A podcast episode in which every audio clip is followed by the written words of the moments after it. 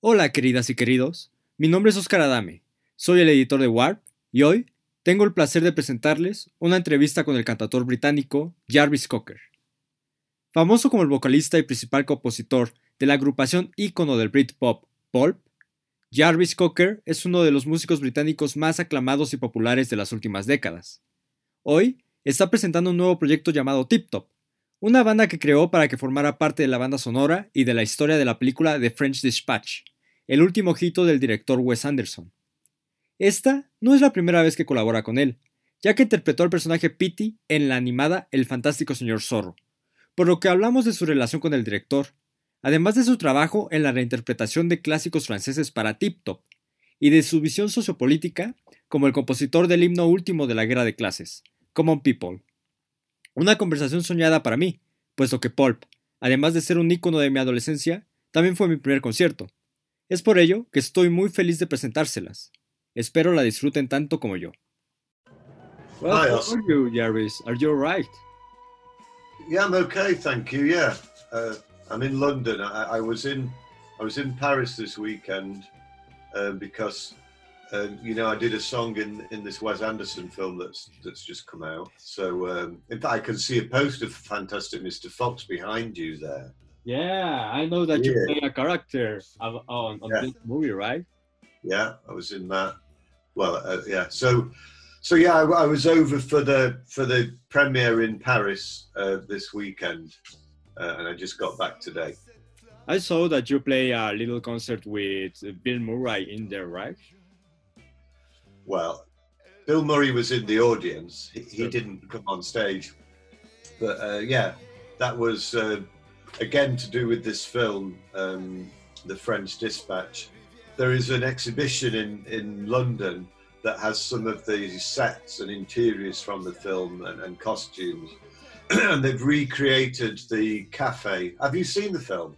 I have not seen it yet. In Mexico, it's going to come, uh, I think, like in two weeks time. Okay, so Well- I won't I won't tell you the story.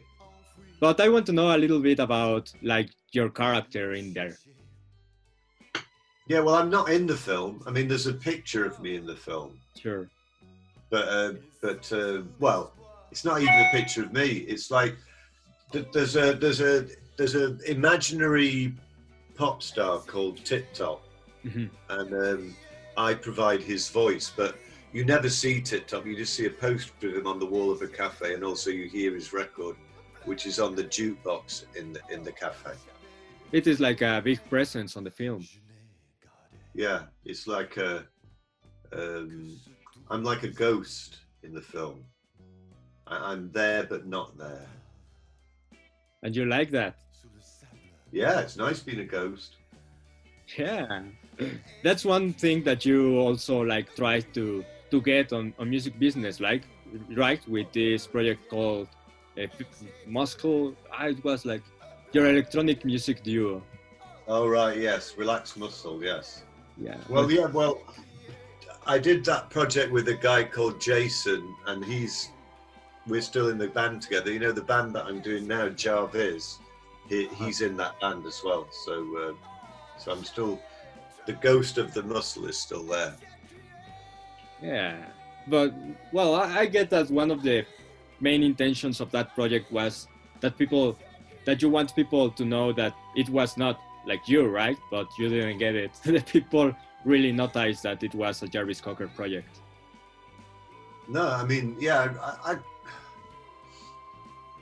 it's interesting. I mean, it's quite a long time ago now since I mm-hmm. did that, but yeah, at the time I invented another name. I was supposed to be called Darren Spooner, and um, I was supposed to be like a, a performer from Doncaster, which is a town about thirty kilometres away from Sheffield. Mhm. I don't know. Yeah, I, I just um, at that time I just didn't want to be me. So I wanted to do something that was by someone else. It, I, it was like an alter ego, I suppose. I don't. I mean, I should probably go and see a psychiatrist and see if they could tell me why why it happened.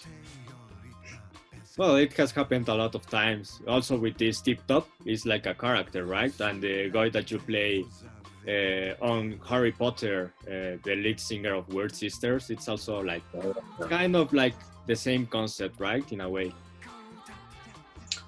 I suppose so, but with with Darren Spooner, he was a bit darker than that because he was like, you know, like that uh, Robert Louis Stevenson story, the Dr. Jekyll and Mr. Hyde. He was like the dark side of my personality because the first time that Darren came, yeah, I, I'm remembering some stuff now. So back in the pulp days, uh, have you ever seen a, a, video for a pulp song called Misshapes? Sure, I love that song. Yeah, it's yeah. incredible. So have you seen the video that goes with it, where it's like in this nightclub and there are like two gangs, like the the kind of indie kids and then the more kind of rough kids. Yeah. And, and I play two characters in there. The two leads, sure. So I'm like I'm I'm Jarvis, the singer, but then also I'm like the leader of the tough kids gang and I have my hair greased back.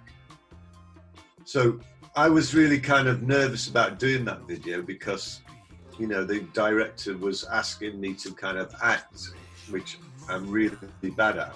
Um, I'm, I'm, not a good actor. So uh, when it came to the day of, of doing the filming, I thought the only way for me to deal with it was to really drink a lot um, and get very drunk so that I wouldn't be nervous anymore and that kind of worked. But when I was wearing the clothes of the kind of leader of the tough gang, uh, and I was kind of trying to act tough and hard, uh, then this name came into my mind that now I'm not Jarvis Cocker anymore. I'm Darren Spooner, uh-huh. and um, so I kind of acted as if I was this different person.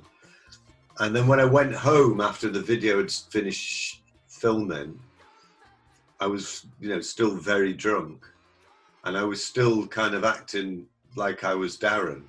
When my girlfriend came home, she she was really horrified and thought that I'd kind of uh, had some kind of nervous breakdown or something because I was just I was kind of dancing in the kitchen and shouting. Um, so so that was the first time Darren came out. So when I decided to do that group, Relax Muscle, that you mentioned, and I was thinking of what this person should be called, I called him Darren again. Uh, and I think that's, he's like the dark side of my my personality. He's like the Mr. Hyde to my Dr. Jekyll. So so that's a bit different to like like Tip Top. He I don't know what Tip Top he hasn't got any evil side to him. He's just like, uh, you know, he's just like a nice guy who looks a little bit like me.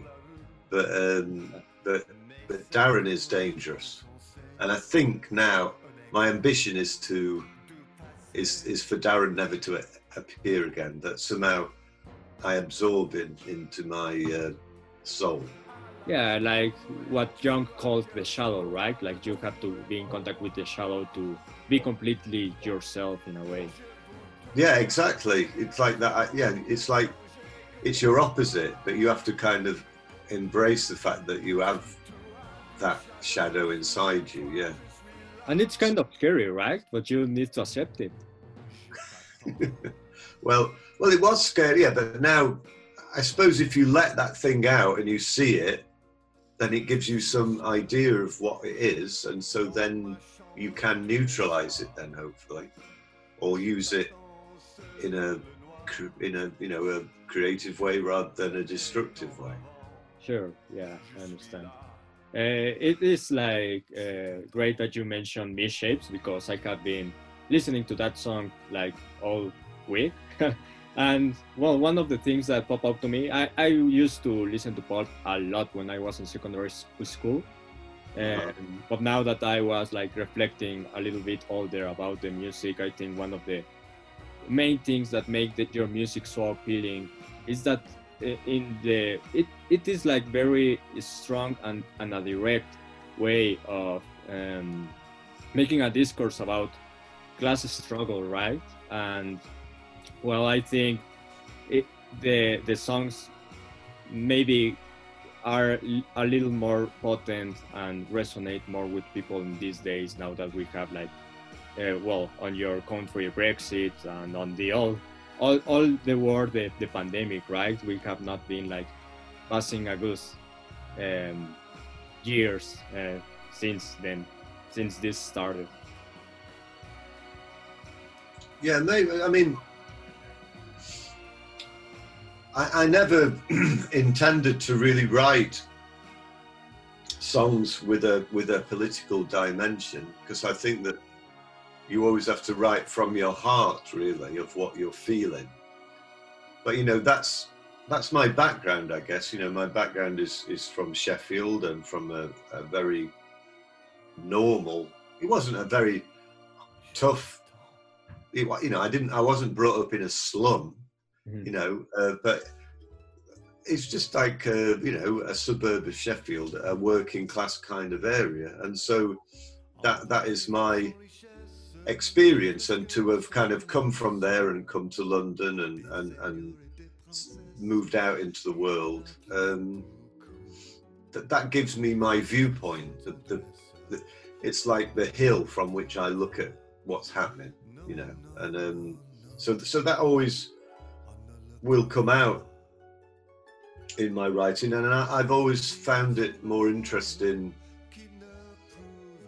that's what I find interesting. Also, I, am interested in just how ordinary people live because I, I just find that much more interesting than knowing how uh, you know a, a, a, famous person lives or how uh, a, a king lives or a or a baron.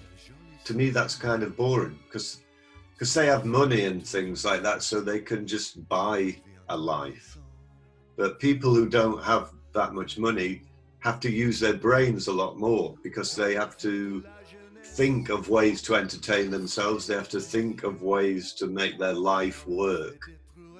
They have to think of ways to bring their children up and, and, and all things like this, you know. So I think they're much more involved in life than than people higher up because they there's always this cushion that they can just buy their way out of any situation and, and i suppose that's that's the roots of of the song common people you know the, the, which is the song that may you know is probably pulp's most famous song sure. that that's at the root of that song is this this woman who recognizes that there's some kind of vitality in life in a more kind of normal uh, area, a more normal kind of setting, and wants to kind of feed off that energy that's there, but will never be able to do it because she can always escape from that. There's always an escape route for her because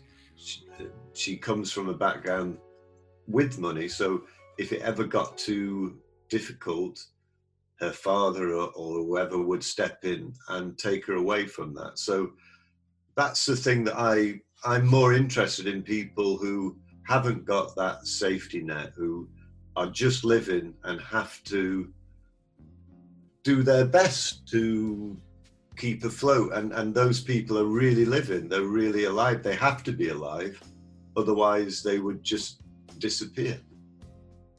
The most important, well, I, from what you're saying, I, I think that the most important the, the most important difference between these two peoples are not like really what they live but the options that they are that they have ahead right? Yeah and it's i don't know it's it's i mean i'm not into a class war. I i i, I know some people with money mm-hmm. and i guess i've got some money now you know. but um, uh, it, it's more just uh, it, it's a question of vitality, and and um, it's a difficult. You know, I've got a son, you know, uh, and he's now 18. He's just going to college. Sure. I, I, I give him a bit of money to go to college. So, I, in a way, I'm giving him more of an opportunity than I had when I was younger. But uh, so I, I think it's a it's a complicated situation because you always want to help your children, but I think the the best help you can give your children is to teach them how to think for themselves and to live for themselves. If you always kind of stand there and, and think that you know, if you try and live their life for them, that's that's no good. Uh, you know, a, a life is a we're getting very philosophical in this interview, but um, a, a, life is an is an amazing thing, and and the thing is like it, you've been given this experience, and you've just got to do it as much as you can, you know, to really right. really explore it and do it, and not just think that it's you're like a passenger. You've got to drive it yourself, and and I think to do that you have to take the responsibility of it yourself. The real opportunity, the the only opportunity that we have is to live, right? Yeah, and and to and uh, yeah, and, that, and that's it. You know, so it's like a um, it's a miracle to be alive. I was thinking that on the train today. I don't know why. Mm. I was just looking at the table. I was sitting on the train and I was just looking at the table in front of me, which had nothing on it, and I just thought, what a miracle it is to be alive. You know, to just be conscious. No other creatures are really as conscious as humans. You know, uh, are, are aware of themselves. Yeah, and we and we are able to express things about ourselves. We can make films, we can write books, we can paint paintings. You know, we can communicate. That's the big miracle of it that we can make something and then show it to someone else and they'll go yes i know what you mean. And so you kind of communicate your experience to them and that's just amazing isn't it? I mean that's that's why i i mean that's why i think art is the highest achievement of, of humans because no other creature on earth really makes art that's that's really nice. That's uh, also how do you say like very true.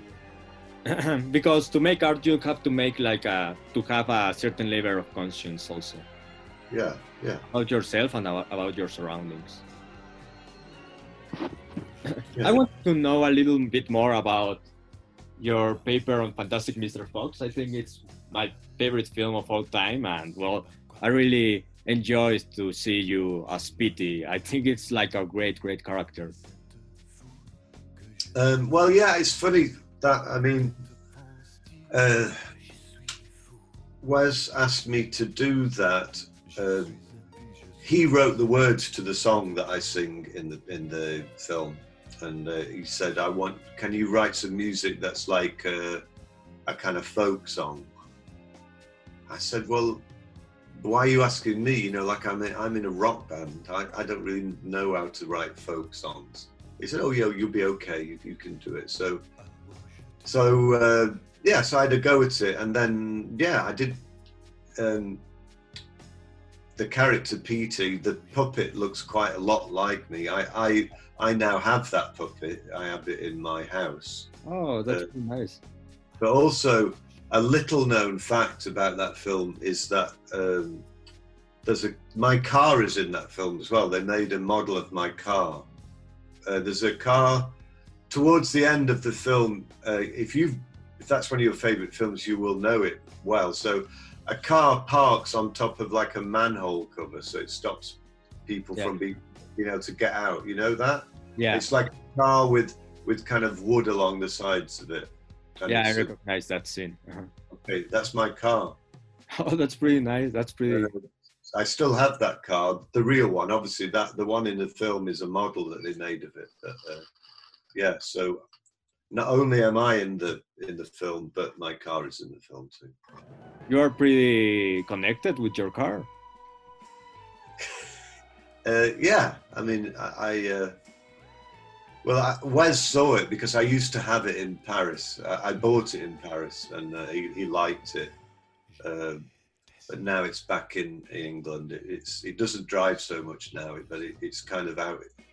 It's like an old horse or something. You know, it's just like kind of in a field under a tree, and um, and it, I I drive it maybe seven or eight times a year, but it still kind of works. How did you get to know Wes Anderson? I got to know him when he, he moved to Paris uh, just after he'd made the Life Aquatic. I think he'd had some, uh, I think um, he'd broken up with, with his with a girlfriend and he was a bit upset and he decided to move out of uh, New York and he came to France for a while and liked Paris and I, I met him at a party and um, and we were talking and he was telling me that he was moving to Paris and I said oh well I live here so so we just exchanged numbers and then I kind of you know tried to show him a few places in Paris and, and stuff like that. So that's, whew, I, I, guess that's like um, maybe 17, 16 or 17 years ago. Quite a long time ago. Oh, yeah, it's a long time now. Yeah. Uh, I read it in a previous interview with Brooklyn Vegan, I think, um, that he has like a not a cinema, but he has like a connection with a cinema in Paris, and you get to watch so like very weird films in there, right? Because of your friendship with him. I want to know which films have you have seen in that movie, in that cinema. I mean, I think because he's he is. Uh, I mean, I went to film school, so I know some stuff about film, but he is uh, really uh, of all the people I know, his knowledge of film is is the broadest, and uh, and I think that's one of the big factors of why he wanted to live in Paris because he really loves French cinema, and uh, yeah, he's he hasn't got a, um, a screening room of his own, but there's a cinema near to where he lives, and they will occasionally screen films for him in one of the smaller rooms. So I've been. The last film I saw with him was uh, a film. I don't know if you have you ever heard of a French female singer called Barbara. No, I never. All right, she's a singer from the '60s. So there's a guy who's in a lot of his films called Mathieu Amalric, I think, and he, as well as being an actor, he also makes films. So, and he made a film about this this female singer, and uh, and Wes asked if I wanted to go and watch that. So we did. Just it was just the two of us in the cinema watching this film. Uh, yeah, I mean, she never really got famous outside France, and I I'd heard of her, but I didn't really know that much about her. But the film is good. It's about um, it's just about her life, and uh, it inspired me to try and uh, take up knitting because uh, there's a there's a part in the film where she's on tour, and it's just her and a and the guy who plays uh, violin with her, and the tour manager just in a car, and to pass the time she knits things uh, on you know during the long journeys, and I thought that's a really good idea, like because when you're on tour you're always thinking what to do.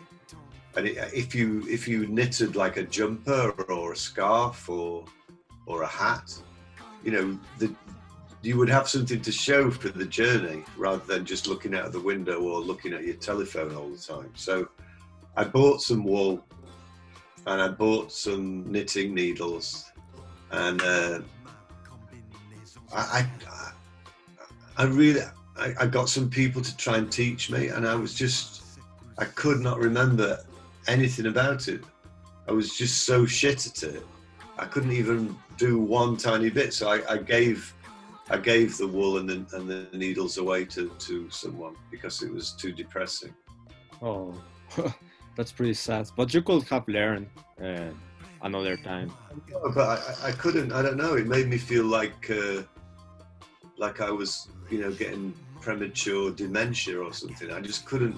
People kept saying, "No, one over this, over that, and then under there, and I just couldn't keep the concept in mind. I, it's uh, yeah, I'm not a knitter. I'm not an actor, and I'm not a knitter. well, Jarvis, I'm running out of time now, but I want just to. Uh, it's not a question. Well, it kind of is just to close. Now that we're talking all these interviews about Tip Top, uh, I have like this feeling that you look, sound, and act really a lot like some characters on Wes Anderson film, right? So I want to know, like, have you ever talked about that, like, or has anyone said that to you before? Maybe Wes himself, like, oh, you could have been like a protagonist in a movie, like just you without acting. Maybe I don't know. I mean, some people have said that and said that they see similarities between Wes and myself, and I can see some of that. Like, I think, I think we share a similar uh, obsession with details. You know, I think that's something you know when you see his films, there's always such a lot happening in every frame, and, and the way that the shot is is set up and, and the, the detail within it, uh, the way the image is composed is very meticulous and. Um, and I guess I'm a little bit like that, but it's a different, you know, with.